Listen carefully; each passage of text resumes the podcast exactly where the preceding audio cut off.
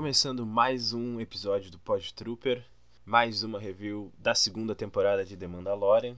E hoje nós vamos falar sobre o episódio 4, episódio intitulado de O Cerco. Episódio que dá continuidade à história do Mando nessa segunda temporada e que é o episódio posterior né, ao, ao episódio em que a gente viu várias coisas novas, né? Viu, viu a história andar bastante, viu a Bocatã, tivemos a confirmação da Soca e por mais que eu não tivesse esperanças de que neste episódio a gente já veria uma continuidade para isso, já veria a Soca até talvez, sempre fica né, aquela pontinha de, de esperança. Mas como já era previsto, esse episódio ele dá uma freada, ele conta uma história um pouquinho diferente, né? Assim, é uma história, de novo, uma história bem isolada, assim. Mas esse episódio, por mais que ele não, não mostre a soca, por mais que ele não, não prossiga com a história do Mando na busca dele por um Jedi, a gente tem muitas coisas interessantes. Coisas que fazem conexões com os filmes de Star Wars. Então, vamos falar sobre esse episódio.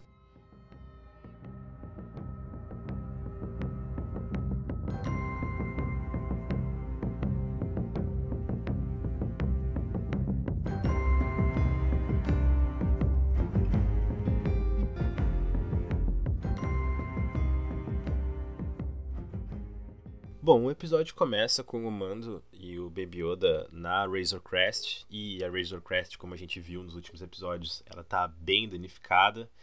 Então, ele não tem muito como comandar com a nave, né? E ele precisa fazer alguns reparos. E aí, o Mando, ele resolve voltar para Navarro, aquele planeta lá, o planeta que a gente começa na série, né? Que é o planeta lá da guilda e tudo mais. E é o planeta onde tá o Griff Karga e a Cara Doom, os dois amigos do Mando aí que a gente viu na primeira temporada que não tinham aparecido até então. Esse episódio, inclusive, é dirigido pelo Cor Withers, que é o ator que interpreta o Griff Karga.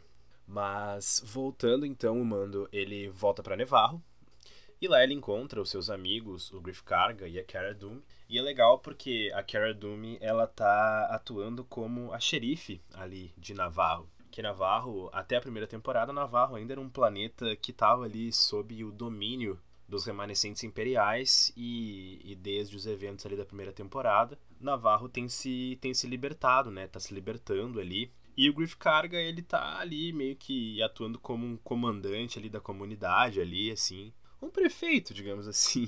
e a, e a Cara Doom atuando como, como xerife ali. E é bem legal a gente ver isso daí ele chega lá, né, para fazer os reparos na sua nave, para poder seguir sua jornada.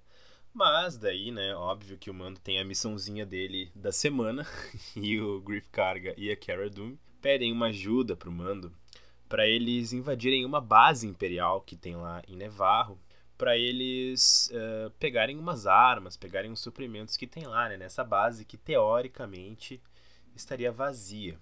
Uh, agora fazendo um parênteses, né? É, é, legal que a gente vê o Mando deixando o, o, Baby Yoda numa escolinha. A gente vê o Baby Yoda sentado numa cadeirinha, numa classe de uma escolinha. Sério, é muito engraçado.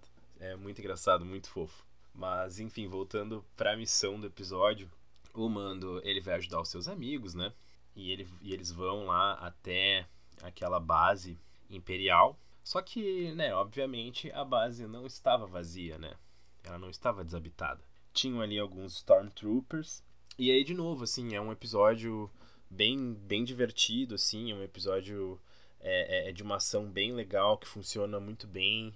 É, é uma mescla da ação com a comédia. É uma coisa que funciona bem de novo.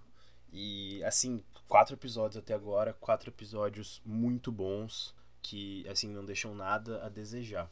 Mas, enfim, como eu tinha falado antes, é um episódio que ele não ele não prossegue muito na história de fazer com que o Mando leve o Baby Yoda até a Soca, mas é um episódio que nos traz algumas coisas que faz conexões com os filmes de Star Wars.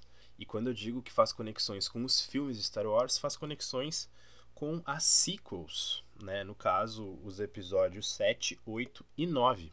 E por que que ele faz essas conexões? Bom, para a gente explicar isso, a gente tem que retomar aí a história do episódio em que mostra aí o Mando, o Griff Karga, a Cara Dune e aquele personagem azul que o Mando uh, uh, pegou lá no início do prim... lá dos, dos primeiros episódios em que era uma, um, uma missão do Mando como caçador de recompensa, ele também aparece aí nesse episódio.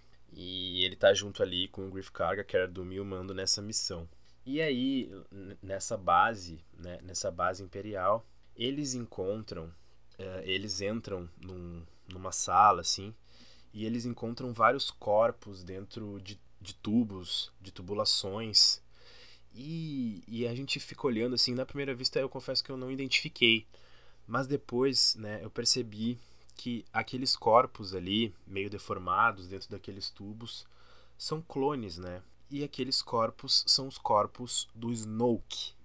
Sim, do Snoke, o vilão dos primeiros filmes ali das, das sequels. Tipo, The Mandalorian mostrou os protótipos ali do Snoke. Quando o Snoke, sabe, quando o projeto do Snoke estava recém começando. E uma coisa que é interessante também, que confirma na verdade que aquilo é o Snoke, é que toca a trilha sonora, toca a música do Snoke quando eles veem ali aqueles corpos. E assim, poderia ser só um easter egg, poderia, né? Poderia ser só algo que apareceu e que não tem muito sentido. Porém, todavia, entretanto, uh, uh, eles uh, identificam ali uma mensagem mandada por aquele cientista que aparece também na primeira temporada, aquele cientista que está junto com o cliente que quer pegar o Baby Yoda, né? Aquele cientista que trabalha para o Império e, ele tinha mandado uma mensagem para o Moff Gideon falando sobre experimentos com midi-chlorians, que eles estavam ali fazendo experimentos com midi-chlorians. Aí ele chega a comentar da criança, de que eles estavam pegando sangue de, enfim, de seres com midi-chlorians e que a criança, né, o Baby Yoda, também faria parte desse experimento. No caso, eles estavam usando os midi-chlorians para tentar clonar, né, para tentar fazer um clone tentar criar um ser, na verdade, com midi-chlorians, que é o que eles fazem com o Snoke, né? O Snoke nada mais é do que um ser criado em laboratório com midi-chlorians, né? Isso, na verdade, é, é, é, começa a nos dar respostas, assim, começa a nos explicar um pouquinho melhor como o Snoke foi criado, como a primeira ordem, né, começou a surgir. A gente sabe, né, sobre o plano de contingência do Palpatine, que antes da sua morte, ele, ele, ele planejou, ele fez um plano de contingência para caso ele né, viesse a morrer. E tudo isso faz parte desse plano. Tudo bem que esse plano ele não foi muito bem explicado nos filmes, na verdade, ele não foi nada explicado nos filmes, a gente sabe isso pelos materiais do universo expandido, como os livros, aí os quadrinhos e alguns materiais extras. Então, assim, é legal ver isso numa série. E The Mandalorian tá explicando isso. Lembrando que The Mandalorian passa em um período de tempo ali pós-queda do Império. Então é bem nesse momento em que a Primeira Ordem começa ali a se articular por baixo dos panos. Né? E os remanescentes imperiais eles são essenciais para isso, né? são eles que começam ali a colocar em prática o plano de contingência do Palpatine, que nada mais é do que a criação da Primeira Ordem, é tentar uh, voltar à vida através dos clones tentar criar esses clones, tentar criar esses seres com midi-chlorians para que ele consiga né, um corpo forte o suficiente. E o Snoke faz parte desse experimento. Então, assim, essa é a maior revelação do episódio, isso é o principal é, do episódio. E é muito legal ver como The Mandalorian consegue fazer essas conexões, como ele consegue preencher esse espaço entre os filmes, entre as séries, né, entre as animações, consegue trazer elementos de Clone Wars, de Rebels, dos filmes agora, e, e consegue nos dar respostas, consegue nos explicar coisas, e mesmo assim a série tem a sua identidade própria, expande ainda mais o universo, faz com que a gente conheça mais sobre a cultura dos Mandalorianos. E eu tô falando várias coisas aqui, como eu disse, pode parecer que sejam coisas gratuitas, né, só para agradar fã, mas não, gente, tem sentido, sabe? A narrativa é uma narrativa muito bem construída, muito bem feita. E os créditos vão todos pro Dave Filoni, pro John Favreau. O Dave Filoni principalmente que domina o universo expandido de Star Wars e ele sabe muito bem a história que ele quer contar. Ele sabe muito bem como conectar isso com os filmes e com todo o universo de Star Wars que tem disponível aí pra gente. E, bom, sobre esse episódio, era isso. O próximo episódio vai se chamar O Jedi e é escrito e dirigido por Dave Filoni. Então, meus amigos, no episódio 5 da segunda temporada, 99% de chance da gente ver a Sokatano em live action pela primeira vez. Interpretada por Rosário Dawson, provavelmente. Mas enfim, nós vamos ver como isso vai acontecer, como ela vai aparecer. A série está se encaminhando para um embate final entre o Moff Gideon, o Mando, a Ahsoka, quem sabe aí a Bocatã de volta aí para esse embate. Então, assim, gente, tem muita coisa uh, nessa temporada de The Mandalorian.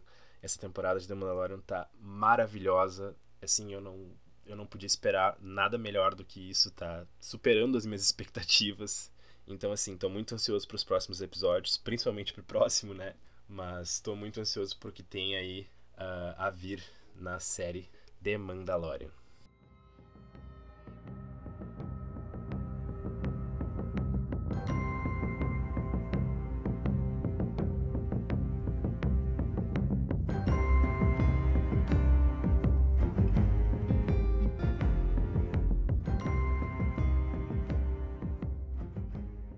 Bom, gente, agradeço muito por vocês ouvirem mais uma review de The Mandalorian. Essa mais curtinha um pouco, porque esse episódio ele não tem muitas coisas assim, né, para falar sobre o episódio em si, mas é um episódio muito bom que nos dá mais respostas, não perde eh, a linha da narrativa.